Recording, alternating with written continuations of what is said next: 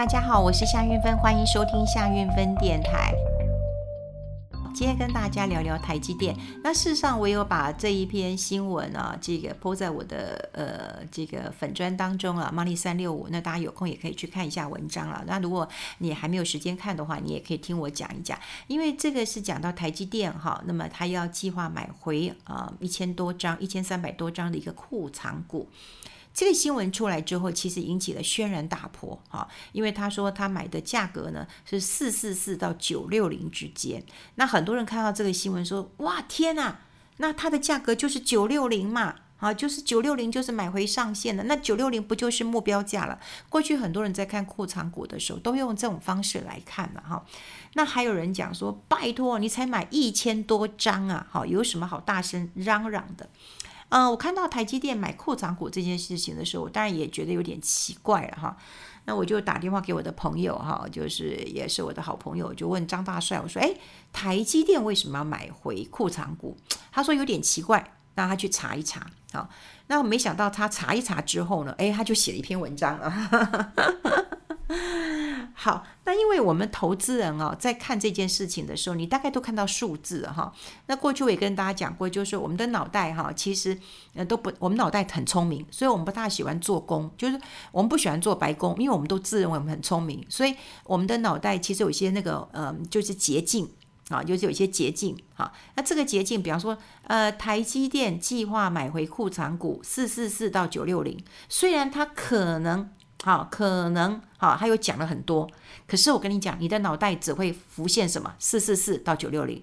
你可能是一个投资人，你就会对数字可能很敏感；或者是你是一个投资人，你就觉得，诶，九六零跟过去的经验来讲，它就是一个，它就是一个高价，就是一个目标价，对不对？你就会觉得是这样，就是未来的目标价就是九六零啦。那你现在对不对？你你你六百了哈，你就到九百，你就赶快卖了，因为九六零就是一个他们的高价区了哈，你就这样认为。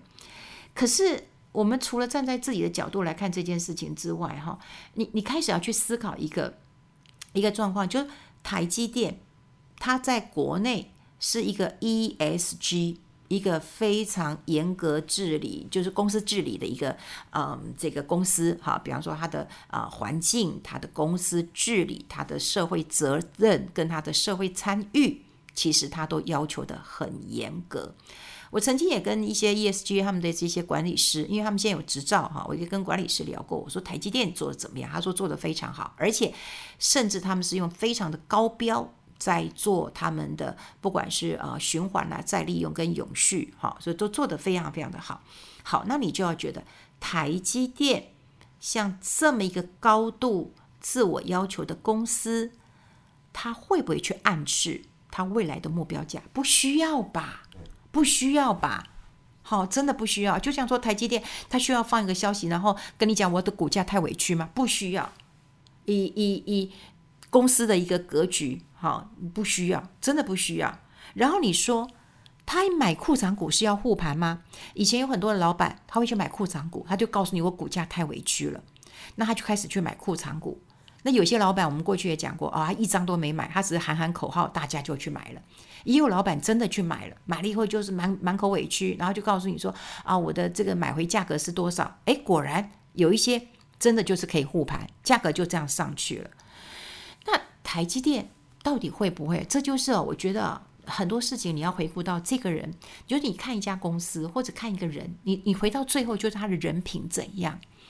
呃，这也像我前呃上礼拜有跟大家聊过哈，就是说，哎，当然我们像有些是像闺蜜聊聊天啊，讲说这个先生啊、呃、不忠的一个问题，那要怎么样来看待？那在谈判的过程当中，其实我都会觉得说，嗯、你老公的人品怎么样？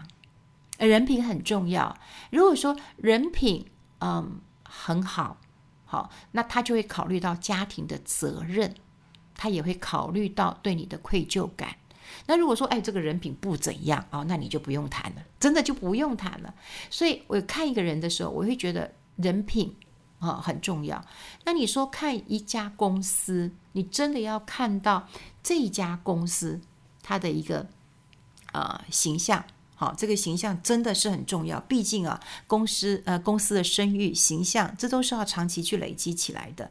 所以你觉得台积电它要去护盘吗？不需要护盘，它都护国神山了，每一个人都追着它的订单跑了，对不对？大厂都追它订单跑了，不需要。好，那它也不用去暗示它的价格九百六啊啊，九百六也跟他太委屈了。那到底发生什么样的一个事情啊？那我觉得很厉害的一件事情就是，我这个朋友他一样是记者出身，所以过去。我可能也常讲说啊，记者不认真，记者不认真。主要真的是现在记者，我真的觉得是有一点落差的。也就是说，人家给他什么新闻，他就这样写下去了，他完全不思考，也不去找资料。那不像我的朋友，他就去找了呃资料，然后他就会发现到说啊，你他这次买回库藏股一千三百八十七张，去年四月二十二号就定下了，他就去看公开说明书啊，就发现到了说，哎，当时的董事会有决议，他要决定。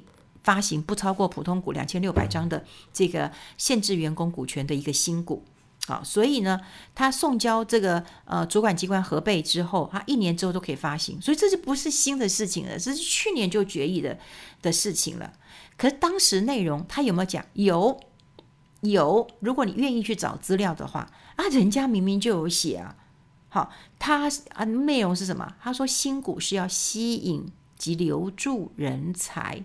好，他说呢，这个库藏股呢，给员工呢是要三年发放完毕，那各年度哈可以得到的最高的股份比例就是呃发行后届满一年拿百分之五十，那届满两年拿百分之二十五，啊，另外三年就拿二十五。好，那当然实际的股份呢，就是看你有没有达标嘛，好，有没有达标，这个很重要，这就是留才计划。过去我们可能有听过，有很多的这个嗯。这个房仲公司他们的一个呃大的哈，这个顶尖的这个 top sales 啊，那他比方说他奖金他可以拿五百万，那当然他不就是不是一次就可以拿走的，公司会有个留才计划啊，也就是说你可能三年才能拿走，你第一年拿百分之五十哈，你可能啊有人两两百五或拿三百，然后第那第二年第三年各拿一百，他就希望你多留几年嘛哈，所以类似是这样一个概念，就是说哎第一年拿百分之五十啊，第二年。这个啊，可能拿百分之二十五，然后第三年就百分之二十五了哈。那他就从这个股股市的观测站当中哈，就看到了有这样的一个新闻了。好，那呃，为什么要这么的积极留才？这当然也要考虑啊。哈，就是说，那那台积电不多少人都想想进去嘛？哈，那呃，那为什么还要用这个股票来留住人呢？能够进去领这个薪水，好好，或者是说领了薪水能够买一张台积电，好，那应该就已经日子会很好过了哈。那呃，后来他再进一步的一个研究，他就会发现到说哈，呃，在中美贸易大战之后。好，那你看，二零二零年的五月，就去年的五月，哈，那他就已经有宣布，哈，二二零二零哦，前年哦，二零二零啊，哈，呃，现在都已经二零二二了，哈，那他就宣布要去美国亚利桑那州要新建十二寸的一个晶圆厂，然后后来日本也要设厂，欧洲也在谈，好，所以这这些海外厂都在启动嘞，这些启动哦，需要什么？需要人才呀，好，那我们现在来看到。台积电，好，台积电啊，过去哦，曾经有那个呃半导体这个协会啊，台湾的一个总裁，他曾经讲过一句话哦，他说台积电在五年之后，那时候在在二零二零年的时候说的，他说台积电在五年之后，一年就需要两百五十个博士生，可是我们台城青交这些学生呢，毕业博士大概两百，那你是不是有个缺口啊？那你更何况台积电都不够用了，那你其他公司会找得到吗？所以。董那时候，台积电董事长刘德英也讲，他说台湾地方很小，那一年的这个毕业的博士生能够符合台积电需求的，大概也就两百个，那总共也不过就两百个，台积电都要。那半导体哦，这人才荒，所以你说除了台积电要抢人，联电要不要抢？立积电、联发科、鸿海要不要抢？当然要抢啊！好，当然要抢啦！而且人才哦，真的在台湾的人才真的是聪明，好，真的是聪明。当然除了博士之外，前天呃前几天的新闻还看到说，哎，这个台积电他们要争政治学博士了，这也是跟政地缘政治有很大的一个关联性。所以过去可能觉得说是理工啊科技背景的人，那就有可能啊进入台积电。现在嗯政治学博士也会需要了。好，那现在看到的哈，就会觉得需要留才。需要留住人才啊，留住人才。说实在的，你说大陆也在挖，好，大陆也在挖，台湾各各个科技大厂也在挖。那你台积电要留住人才，你要防止技术外流，那你是不是要更好的一个呃待遇啊？更好的一个待遇。那说实在啊，他这一次因为他库藏股要给这个员工哦，那一般的做法就是说先买库藏股，然后就给员工。可是他不是哦，他是先发股票，然后再从市场把这些股票买回来，好，就变成库藏股，然后再把它注销。好，那这样的做法的话，那其实哈，其实他们说也是有这个精算过的啊，就精算精算过的，也就是说哈，台积电发行的这个员工的这个股票，其实都是免费送给员工的，好，免费送给员工的。那那台积电买回这个股。库藏股，大家就不要再想到说啊，是不是这个区间的价格四四四跟九六零就不是了？你要整个看到整个局势的一个改变，它其实要买回股票就是要留财，好留才。那这样也显示到说半导体啊，现在抢人才真的已经非常白热化了。哎，护国神山，大家不是求说啊，只要能够让我进去，呃就可以了，好，只要让我进去就可以了。可是你想想看，连台积电。都要祭出这么给你股票这么大的一个优惠，第一个，他避免被后面的人赶上去，每个人都很想赶超过他！你看 Intel 啊，这三众追得多辛苦啊！好，那外面有追兵，那国内呢，大家也在抢人，那他当然要留住最好的一个人才，所以。一方面呢、我真的让大家，呃，当然，呃，这这个也这也说实在，大家这样听也就知道，这不是我想到的。我当然只是觉得说，哦，台积电为什么要买库藏股？我当然是觉得很奇怪的一件事情啊。但我也觉得，我至少要，我至少想过了，就是说这家公司它不需要护盘呐、这家公司也也不需要去告诉我它的目标价，那他为什么要这样做？哦，只是没有想过说，啊，原来人才有这么样的一个迫切性。好，人才有这么样一个重那个迫切性了。现在人才抢得很凶啊！前两天大家有没有看到一个一个一个新闻啊？也就是这个航空海运业啊，都都缺人呢。对呀、啊，他那个那个之前那个长荣被挖走了，这个四百人，然后也让挖到科技科技业去了，然后这个很多人就开始紧张啊。那你怎么怎么怎么办呢？就就是听说长荣。跟华航有些维修的人，哈，他都已经要到科技业去去去去去上班的耶。对啊，这个这个挖角挖成这样，哎，航空业当然是很辛苦的。你说哦，航运业啊，年终奖金去年很高，可能今年也会很高。可是航空业你是辛苦的啊，是辛苦的。那现在听说啊，科技业是捧着大把大把的钞票，他们要挖谁？好，他不是要挖空姐、空少，他要挖的就是这些航空业的维修人员。好，维修人员呐、啊，哈，那呃，像呃前我记得是上礼拜吧，好，这个长荣、华航就说有四百个人要离职，好，离职。那民航局当然很紧张了，或者是万一这这个运作上出问题怎么办？然后民航局就要业者说，你赶快，啊，这个要把人工。补补补足了，那这件事情说实在啊，他们在 PTT 上面啊都有秀出他的薪资单，就只有讲说，哎，他们已经这个呃离职了啊，离职了。然后呢，他们也就讲说啊，他们工作其实是蛮辛苦的。他说他的薪水大概呃六万块钱，然后三年来都没有进展，啊都没有进展。那有很多的同事呢，就跳到一些科技的设备厂商，哎，拿到两倍的薪水。所以他就跟我说，不，他就在 P P P T T 上面讲啊，他说，哎，这样的薪水谁不走啊？好，谁不走啊？而且他说他现在薪水比他主管还多，然后他又说修飞机啊，跟修设备很像，你修飞机还要日晒雨淋，对不对？然后呢，虽然修设备很辛苦，要穿无尘衣，可是他说，你有想过吗？在夏天你在飞机上、飞机下，你那个喷汗喷的才才够，才够。才够狠呐、好，唉，所以现在民航局你说要业者来呃出面解释这件事情，他就是已经也间接证明这件事情嘛，说人才不够嘛，那就要求说，哎，长荣华航，如果你们人走的话，你赶快补人力啊，你要落实这些训练啊，啊，如果你人力不足的话，你影响到维修啊，到时候你要拉长这个维修的时间或修机器的呃修飞机的时间，这当然是一件很很很危险的一件事情啦。你看，所以你看看这个。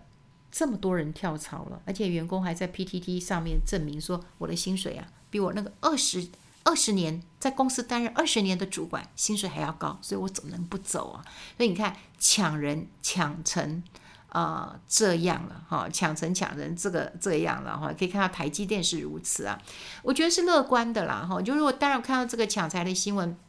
然后又看到说有这么多的一个呃国际顶尖的厂商来台湾，呃，我真的希望台湾有一天，呃，年轻人可以摆脱就是嗯、呃、卖肝好，然后这个用生命好去这个呃来换取哈这个微薄的金钱。第一个我觉得不需要去嗯、呃、这个这么。这么的卑微，拿一点点卑微的薪水，呃，在台湾的我们的薪资结构真的是比较低的哈。那主要的一个呃原因，很多人讲说台湾的呃生活费比较低。那台湾生活费低，很多的消费是 CP 值高，可是付出了很惨痛的代价，就是我们薪资都一直没有成长。呃，当然了，台湾的 CP 值高，或者是说我们的呃物价水位低，是因为我们有很多的呃民生消费必需品其实是冻涨的，在全世界当中是没有这样子的。我们的水电便宜，我们的油也可以冻涨，那这是不公平的哈，这是不公平的。所有的意思就是说，如果哈，如果呃这个呃企业那么可以赚钱，然后把薪水再拉高一点，那么让呃年轻人的薪水。变高了，好，那我觉得变高以后，他们愿意消费了，愿意消费之后，也带动了更多的一个生产，那生产消费。那么在投资支出，我想这是一个比较好的一个呃循环了。所以看到呃台积电这么的一个积极的一个留才，我当然也希望有很多的老板不要认为说，嗯，你只有嗯这个理工科技人是人才，你在公司里面能够帮你赚钱的人其实都是人才，要把这些人才好好的一个运用。人才的培育是需要花一些呃时间的，所以嗯人才不是。啊、呃，啊，你不来你就走吧，啊，那你走我再换新人。可你换，你想想看，你换一个新人，你要给他多少的一个呃磨练的时间，他才可以上手。所以谈到这边，真的希望老板大方一点。好，当然一方面外呃外商来会带动薪资结构，另外。另第二个就是科技业现在抢人抢成这样，薪资也会提高。我希望的是在科技产业之外的传统产业，如果在获利情况哦、还不错的情况之下，我觉得老板真的要大方一点，这样子能够把人才留住。我觉得这才是台湾正向的一个发展了。好。不用羡慕台积电，我们期待的是，因为我就不是念，嗯，但我觉得也很好玩哦。我好像有跟大家讲过，我我我其实大学同学，我们都念社会系，但我有同学在台积电工作，他做谷物的，所以呢，他比我早退休了，他应该十年前就已经退休了。不过退不退休，我也没有很大的一个遗憾。其实我我大家都知道嘛，我很喜欢工作啊，我也想要做到我死那一天啊。所以你看，台积电谷物哈也是需要这个呃其他科系的哈。好，找到一个你喜欢的工作，而你愿意跟他一起奋斗，然后也希望老板能够大方一点，把薪资提高。我觉得这才是呃台湾人才真的要出头天的一个关键时刻了。好，跟大家分享在这边，我们下次再见喽，拜拜。